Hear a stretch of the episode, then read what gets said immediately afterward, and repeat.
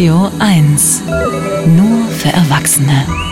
Soldaten aus dem Westen in der Ukraine. Diese Option hat der französische Präsident Emmanuel Macron ins Spiel gebracht, vorgestern bei der Hilfskonferenz für die Ukraine oder besser gesagt direkt danach. Damit steht er allerdings recht alleine da. Bei und auch nach der Konferenz schließen andere Staaten so ein Szenario aus. Bundesverteidigungsminister Boris Pistorius hat das gestern während seiner PK bei der österreichischen Amtskollegin in Wien auch nochmal klargestellt. Boots on the ground ist keine Option für die Bundesrepublik Deutschland.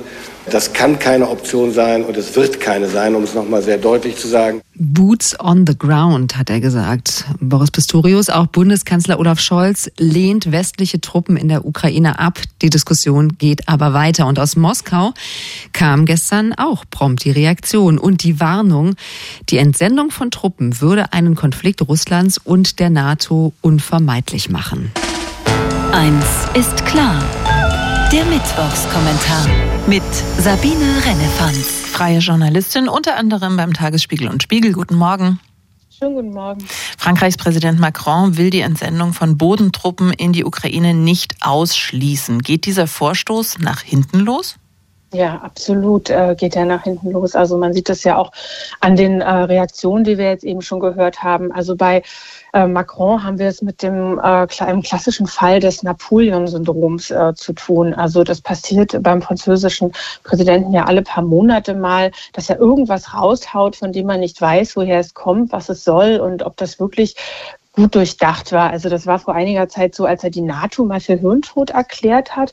Vor einem Jahr äh, ungefähr hat er gesagt, ja, Europa müsse sich von der China-Politik ähm, von den USA unabhängiger machen. Und jedes Mal gab es wirklich einen Aufschrei und am Ende verpuffte das und alle waren aber so ein bisschen indigniert. Und jetzt muss man sagen, ähm, wenn Macron mit seiner Äußerung ähm, er Truppen, äh, NATO-Truppen, europäische Truppen in der Ukraine nicht ausschließt, wenn er damit in Richtung Putins Stärke signalisieren wollte, nachdem die ähm, Unterstützung der Amerikaner für die Ukraine ja brüchiger wird, dann äh, funktioniert das einfach überhaupt nicht. Also aus welcher Richtung man auch draufschaut, der Vorschlag, der wirkt unausgegoren, unglaubwürdig und regelrecht verantwortungslos. Also ausgerechnet Frankreich, das ja so knauserig bei seiner Militärhilfe für die Ukraine ist, das viel weniger überweist als andere kleinere Staaten, dass dieses Frankreich will nun ausgerechnet Bodentruppen senden. Also wir wissen ja von einigen Ländern, ähm, die da gleich voller Ablehnung waren. Ähm, aber angeblich waren ja laut Macron auch einige dafür. Welche waren das eigentlich? Warum jetzt? Auf welcher Grundlage?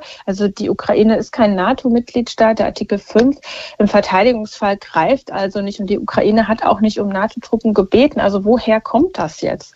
Eine andere Lesart ist die, dass Macron quasi den Geist aus der Flasche gelassen hat und das sagt, was schon im Verborgenen geplant wird und dass nun demnächst der große Krieg beginnen wird, mit dem äh, der Westen Russland vernichten will. Aber äh, das ist ja auch eher so Richtung Verschwörungstheorie, ähm, zumal doch die ganze Zeit es eigentlich Konsens war, ähm, dass eben keine NATO-Truppen in den Krieg geschickt werden. Das war auch das, was der amerikanische Präsident Joe Biden ganz klar gesagt hat. Ähm, er werde keine amerikanischen Truppen schicken. Und wenn man Macron dann beim Wort nehmen würde, würde das bedeuten, dass französische Truppen und andere europäische Truppen in, in der Ukraine alleine auf sich gestellt werden. Mit welchem Ziel? Wie soll der Krieg davon beendet werden? Gegen eine Atommacht? Also zu all diesen Fragen hat Bonaparte Macron nichts zu sagen.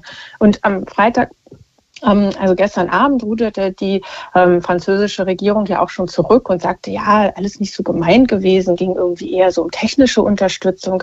Aber was halt bleibt, äh, ist halt die ähm, Brüskierung von Olaf Scholz, der ja am Vortag gesagt hat, wir werden alles verhindern, dass es zu einem Krieg Russlands mit der NATO kommt äh, und äh, so auch seine Taurus-Lieferungsablehnung begründet hat.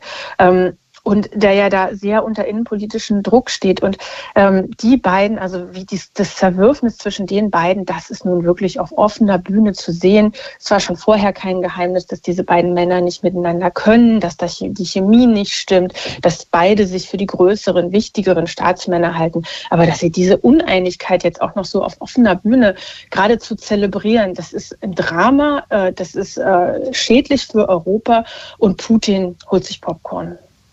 Der Mittwochskommentar von Sabine Rennefanz. Dankeschön. Sehr gerne, danke. Eins ist klar, der Kommentar. Nachzuhören auf radio1.de.